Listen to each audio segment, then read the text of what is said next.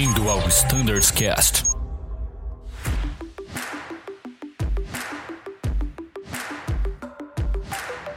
Fala pessoal, sejam bem-vindos a mais um Standards Cast, podcast direcionado ao grupo de pilotos da Azul.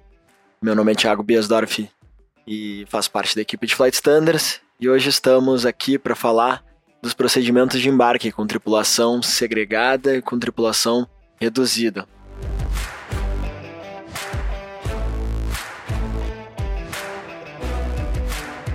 E para falar desse assunto, estou hoje aqui com o comandante Rubens, marinheiro e Holtman. Como é que vai, pessoal? Tudo bem? Sejam bem-vindos. Bom dia, pessoal. Muito obrigado pelo convite.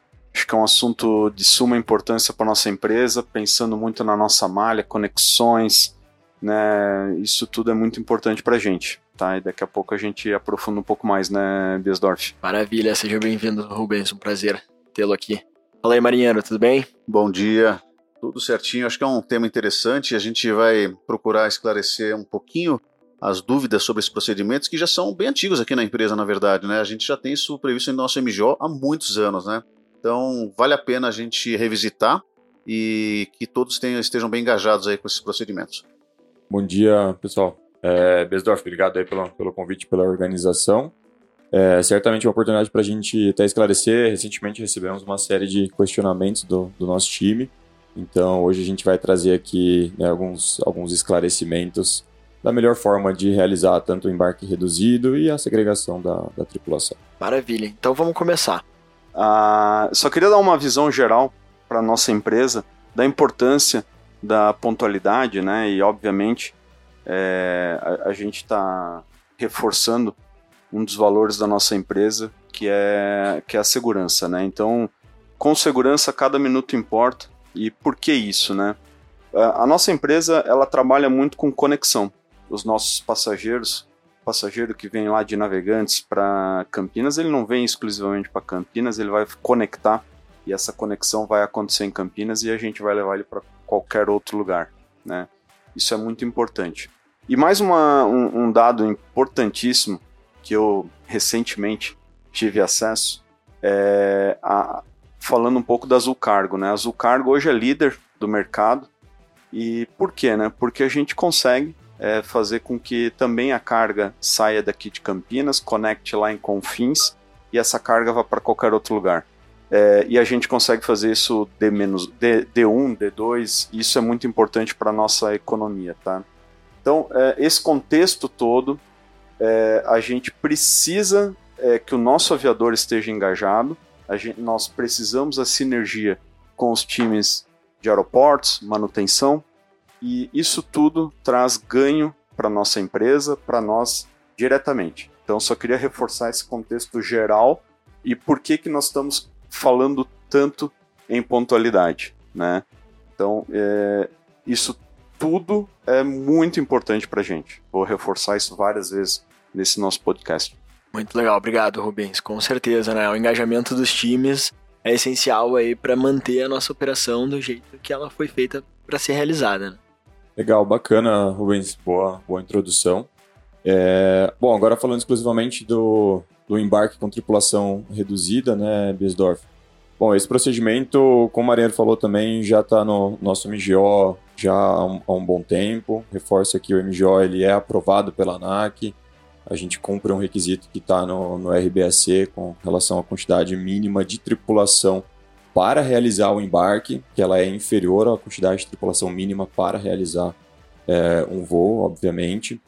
Então esse procedimento ele atende quando alguém da tripulação, de, né, algum piloto ou alguns comissários, dependendo do equipamento, eles não chegaram no momento da, do início do, do embarque, seja por qualquer razão, né? Às vezes está vindo de alguma outra programação, um voo está atrasado, é, alguma manutenção que aconteceu ao decorrer do, do tempo, questões relacionadas à meteorologia, enfim, até um eventual atraso mesmo. Então a gente tem esse procedimento liberado né, no, no MGO para que a gente consiga dar continuidade né, na, na, programação, já realizar o embarque mesmo na ausência de, de um piloto ou alguns comissários é, a bordo. E a gente fala muito aqui, independente, vamos falar exclusivamente de piloto agora, se for o comandante ou se for o primeiro oficial, ambos podem iniciar o, o embarque na ausência de um dos dois. a gente reforça muito aqui para o time de, de primeiro oficial mesmo.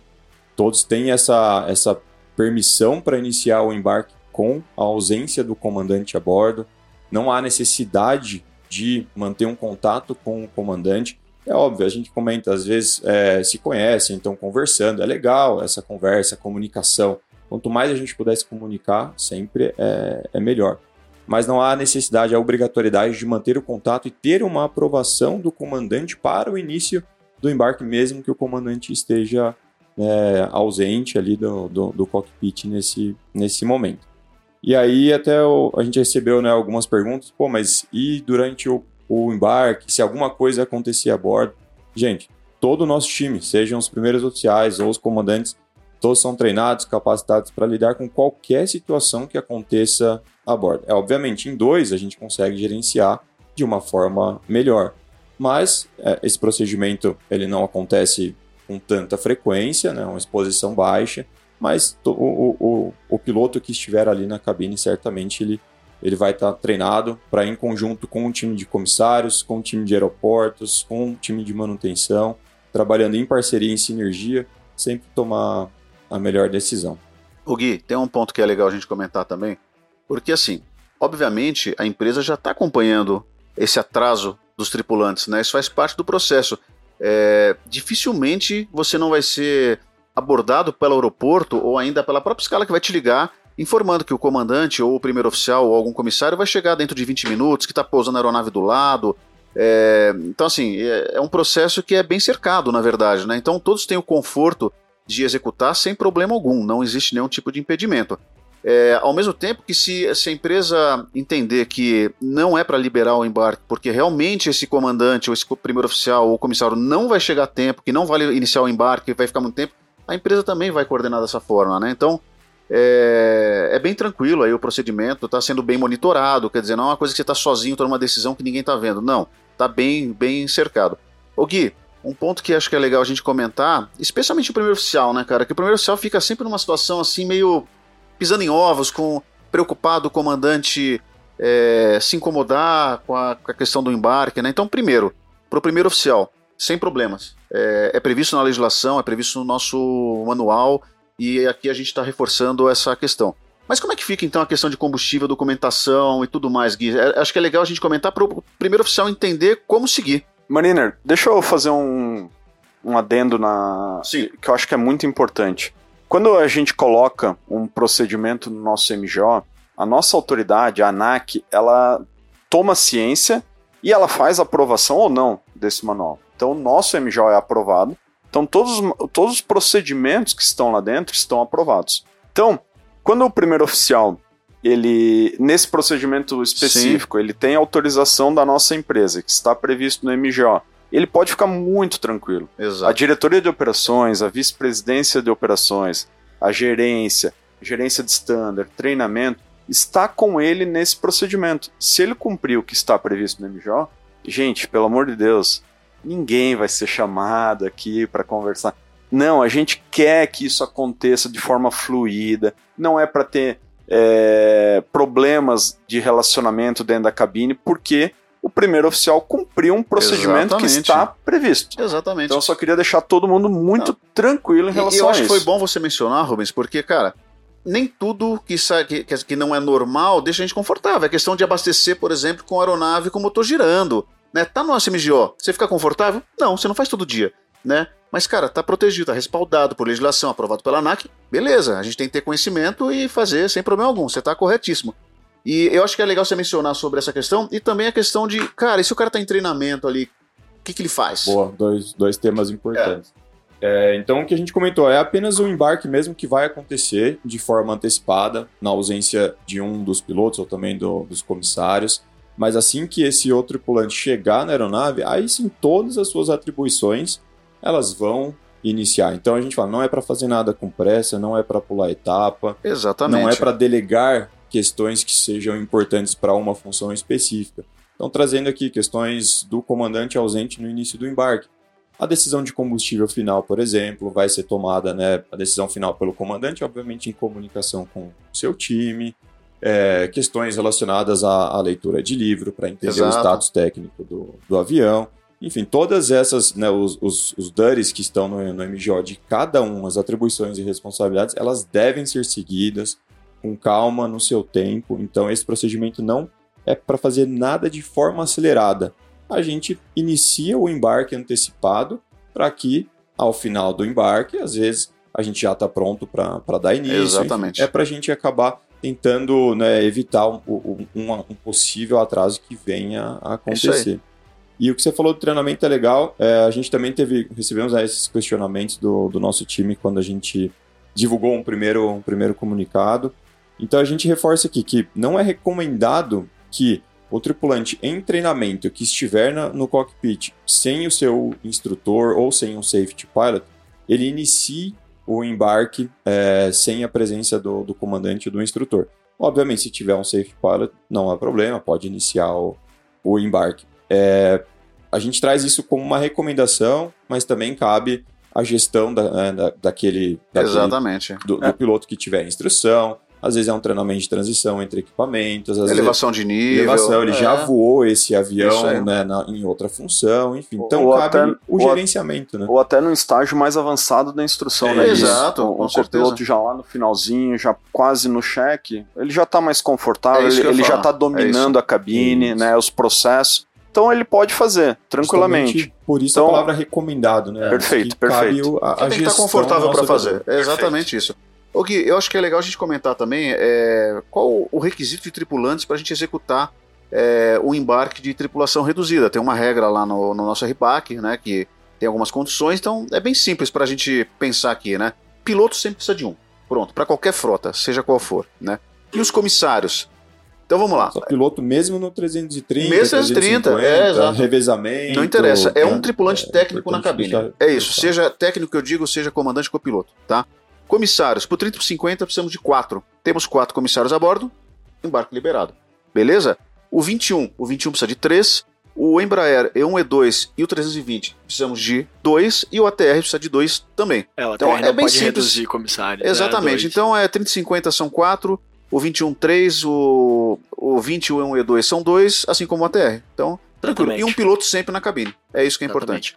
Pessoal, também queria dar meu testemunho aqui como, como copiloto da TR. Eu já tive a oportunidade de realizar algumas vezes esse procedimento. Sim. E sempre foi muito confortável o, a gestão junto ao time de claro. solo.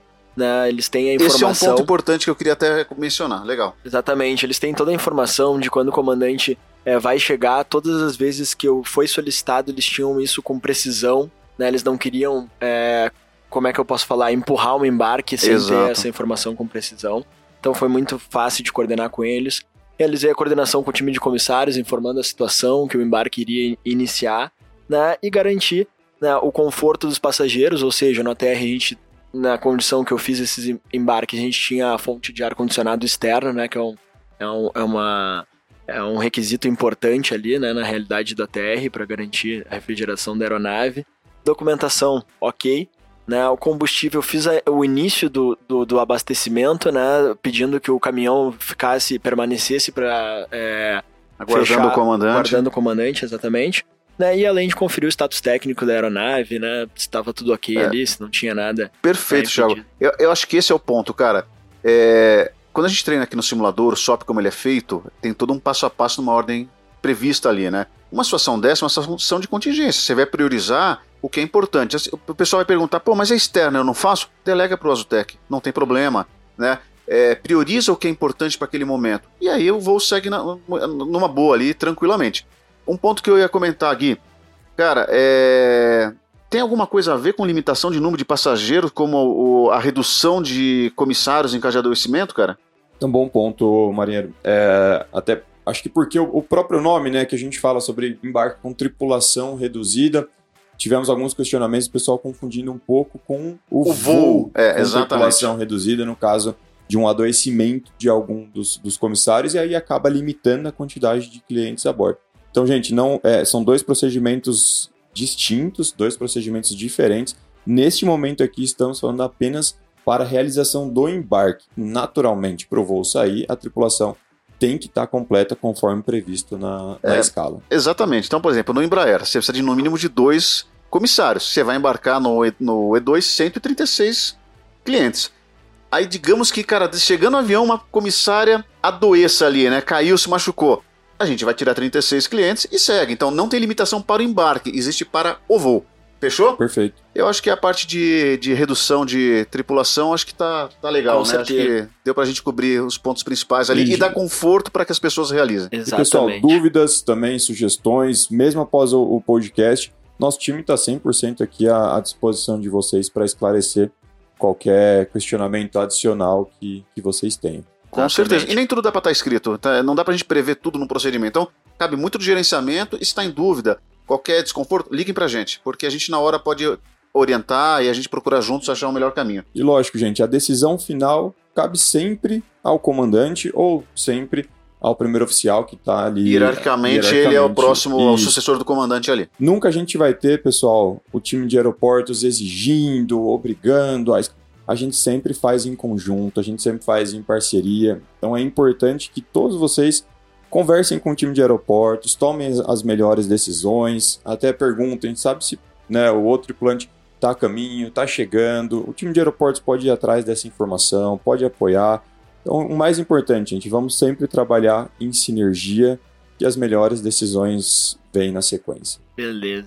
Excelente. Eu acho que tem um tema legal que a gente pode puxar junto ali, né? Que faz parte, que é a segregação, né? Que É, tem tudo a ver. É, exatamente. é- é parecido, mas tem suas É, nuances ali, né? Exatamente, a variação do procedimento, É, né? A exatamente. segregação, o que, que é, quando que ela ocorre, então, né? Eu queria que vocês falassem um pouquinho mais, né? Que também vem ao encontro daquilo que o comandante Rubens falou no início, né? Muito importante aí pra gente ter a otimização aí dos voos, tempo de solo reduzido, né? Um procedimento muito importante aí pra gente executar. Perfeito, Bias. Obrigado de novo, cara. Vamos lá. É, a- a- o meu papel aqui é, é trazer um pouco mais a visão estratégica, né? é, do que o procedimento em si. Mas, é, agora em, em mês de outubro, a gente resetou a malha da Azul, né? São 15 anos aí, agora a gente resetou. E a gente trouxe para várias localidades uma redução do tempo de solo, né? E obviamente isso pede o engajamento, pede de novo uma sinergia entre os times, né, Bias? Então a gente está conversando bastante com o time de aeroportos, que eu sei que é um ponto de desconforto, né? Como comandante, eu já tive eh, várias situações nesse sentido e a gente sabe que é um ponto de desconforto quando você reduz uma tripulação de uma aeronave e vai para outra, uma parte da tripulação vai para outra, e aí vem a pergunta: e as malas? O que, que vai acontecer com a minha mala? Será que vão conectar? Então a gente já está conversando para que esse procedimento seja super engrenado, bem arredondado, para que ninguém se sinta é, desconfortável em fazer isso ou tenha receio de que sua mala né, não vai chegar. Então, pessoal, esse é um procedimento também é, voltado para que a gente tenha o menor tempo de solo. Isso traz benefícios para todo mundo, né, não preciso nem dizer. E é, uma, é um desejo, né, é uma coisa que a gente escutou muito e, e a gente viu muito aparecer na pesquisa de clima e engajamento. Então, essa redução do tempo de solo e a gente trabalhando dessa forma a gente consegue atender o- o- os pontos necessários. Então, basicamente a gente vai dividir, vamos É colocar assim dessa forma, né, Marina? Exatamente. Nós vamos dividir a tripulação, uma parte da tripulação vai para a nova aeronave, que vai dar continuidade, e a outra tripulação vai fazer ali o desembarque dos clientes, toda a necessidade, contingências de, de necessidades especiais e assim por diante. E- tá? E, foi um ponto mesmo importante que você falou, porque é, dar andamento não quer dizer que a outra aeronave vai ser embarcada simultaneamente, né? Existem situações que é permitido o desembarque e o embarque simultâneo, sim. Depende Sim, da frota, porque E- você tem um requisito de número mínimo de tripulantes em cada aeronave. exatamente. Então é isso. Por exemplo, é, um ponto legal, por exemplo, o Embraer, né? O Embraer, numa segregação, você tem que ficar um piloto e dois comissários realizando o desembarque. É o mínimo requerido pela legislação. Perfeito. E na outra aeronave, quem vai? Vai um, um piloto e um comissário para iniciar a preparação. Ou seja, você vai fazer preparação da aeronave como piloto ali, FMS, tudo que tem que fazer, como se fosse um embarque reduzido. E o comissário também, cheque de emergência, cuidar de comissaria, etc. Tudo pronto. A hora que chegar o segundo comissário ali, tá liberado o embarque e vamos seguir. Né? E quem, quem segue, Gui, tem alguma regra de quem vai seguir? É uma decisão deles ali, né? É, não tem a, a regra escrita, como a gente fala. É. Né? A gente É um gerencia tripulante técnico, né? Por exemplo, de cabine. e É uma decisão do comandante Pode ali. ser o, o- dos pilotos, pode ser o piloto que vai fazer a próxima etapa, que já pode chegar aí Exatamente, para o fly, exatamente. fly. Enfim, cabe ali muito a uma Não, gestão. não dá para escrever tudo. É, É gerenciamento isso. do momento, É o do cenário gerenciamento. É, encontrado. eu, eu, eu dou. como que eu, eu, fi- eu fazia na, na, na época que eu tava na rota ali só voando, né, Gui? Eu gostava de ir pro próximo avião, por quê? Porque daí você já pega a mel, já dá uma Exatamente. olhadinha na meteorologia, já vai adiantando combustível. Então, você indo pro Já o comandante, decisões, é, isso, é comandante legal. indo pro novo avião, já começa, ele agiliza, ele dá uns passinhos a mais lá, né, Perfeito. para ajudar né, nesse desenrolar, tá? Mas é o que vocês colocaram, é caso a caso, Caso, caso. caso a caso, Exatamente. tripulação por tripulação. Então, é gestão, gente. E esse é um ponto legal que eu acho que nós, como aviadores, nós estamos evoluindo, né? Nós estamos é, evoluindo para um gestor de uma unidade de negócio, que é uma visão muito mais ampla do que aquela visão técnica, né? Então, isso é legal e a gente vê essa capacidade cada vez mais aflorada na galera aí, então isso é bem legal. Eu, eu pelo menos, eu tô bastante feliz aí com o nosso time. Com certeza, com certeza. E o outro caso é o 20, por exemplo. O 20 dá pra fazer. Fica um piloto, dois comissários. No outro avião, um piloto, dois comissários. Dá pra embarcar e desembarcar simultaneamente. Então, isso é uma oportunidade muito importante para colocar a aeronave no trilho, para cuidar de regulamentação. Ou seja, é, a gente tem que, tem que realizar porque realmente faz muita diferença. E complementando, né, Marinheiro? É, como que a gente vai ter ciência dessa necessidade? Exatamente. A gente, na, na chegada no, no in-range call, o próprio time de aeroportos pode é, solicitar para a tripulação, dentro das possibilidades de fazer uma. Né, de segregar a tripulação. Pode dar né, para a gente uma informação sobre algum trilho que está atrasado, sobre algum voo estratégico que seja legal a gente, a gente recuperar. Enfim, então no próprio in-range call pode ser feita já essa comunicação né, entre o time de aeroportos e, e os pilotos, mesmo após o pouso, né? É, a própria tripulação e o time de aeroportos podem decidir juntos em realizar a segregação para otimizar algum trilho que está né, com algum atraso ou, de novo, algum voo, voo estratégico. Mas, de novo, gente, sempre nessa comunicação aberta entre os times, assim que a gente vai, vai evoluir. Nunca vai ser um procedimento imposto né, por, por alguém ou pelos Exatamente. pilotos ou pelo, pelo time de, de, de aeroportos. Então, gente, só reforçando sempre, em sinergia, em, em parceria, naturalmente as melhores decisões vêm na sequência. Beleza, Gui, tá entendido, legal. Cara, agora só uma questão assim que eu acho que é um pouco sensível, mas vale pra gente mencionar. Tudo isso aqui são procedimentos previstos para que a gente é, dê fluidez na operação, recupere o trilho. São procedimentos operacionais. Também não tem eh, relação com aquele final de jornada ali de de repente um querer ir embora mais cedo, sai, deixa o desembarque rolando, e, e- e ali você encerrou a operação, né? Tem uma questão de responsabilidade envolvida tal. Quando a gente fala de segregação, a tripulação tá formada ali, né? Quando você fala em embarque reduzido, o tripulante faltante está chegando, está sendo visualizado. Agora, a- a- alguém ou, ou deixar a tripulação parcial para um processo de desembarque para antecipar uma ida sua, isso não é previsto em nossos manuais. Beleza? Maravilha. Bom, pessoal, então acho que a gente cobriu bem esses dois procedimentos. Como a gente falou aqui, é, toda a motivação desses procedimentos não é simplesmente agilizar a operação. Primeiro de tudo, né, a segurança não está em xeque, a cada minuto importa com segurança e esses procedimentos são importantes para o modelo de negócio da nossa companhia, né? Não são procedimentos simplesmente para a gente ser mais rápido, simplesmente por ser mais rápido, né? É importante Exatamente. todo esse histórico que o Rubens trouxe aqui, o comandante Rubens trouxe aqui pra gente a respeito do nosso modelo de negócio. Pessoal, queria passar então para as considerações finais de vocês. Obrigado, Biesdorf. É, acho que a gente está atingindo uma maturidade operacional que a gente pode falar abertamente. é, e eu acho que isso é muito importante como indústria, né, como empresa, para a gente ter a manutenção. O que nos tornou a empresa mais pontual do mundo não é o que vai nos levar para o futuro. Então acho que a gente tem que ter responsabilidade, tem que ter consciência que a gente precisa sentar e analisar. E principalmente, pessoal, sempre a segurança é o nosso primeiro valor ninguém vai pressionar vocês em relação a isso, tá? Então, é, vamos fazer de forma é, tendo muita sinergia com o time de aeroportos, muita sinergia com o time de manutenção, tá? E, de novo, a- eu, eu tenho certeza que todos que estão aqui na diretoria de operações, inclusive vocês aí na ponta, no dia a dia do voo, é, fiquem muito tranquilos e, principalmente, tragam pra gente, conversem com a gente, dialoguem com a gente para que a gente possa melhorar. Esse é o nosso objetivo, tá bom, Tiagão? Obrigado de novo, tá? Legal, Rubens. Pessoal, então, é, muito obrigado a todos que sempre acompanham, escutam o Standardcast. Obrigado também a todos que enviaram para a gente mensagens no WhatsApp, ligações, e-mails sobre dúvidas e sugestões né, sobre esses procedimentos que a gente comentou. Em breve a gente vai divulgar uma revisão do, do MGO, a gente também vai mandar isso através de um comunicado, esclarecendo um pouco mais, melhorando o texto, para que todos fiquem mais confortáveis para realizar os procedimentos.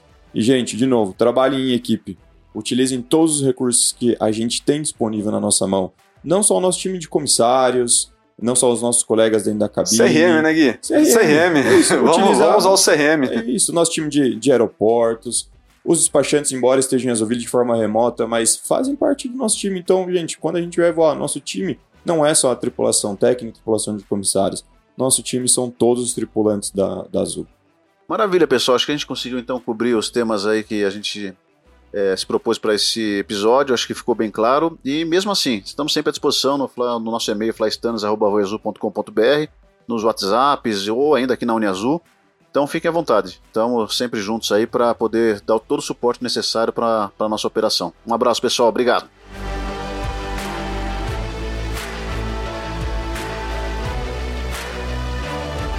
Pessoal, queria agradecer a presença de vocês aqui. A casa está sempre aberta e queria lembrar o pessoal de casa que toda terça a gente tem um novo episódio. Muito obrigado pela audiência de todos e grande abraço. Bons voos. Tchau.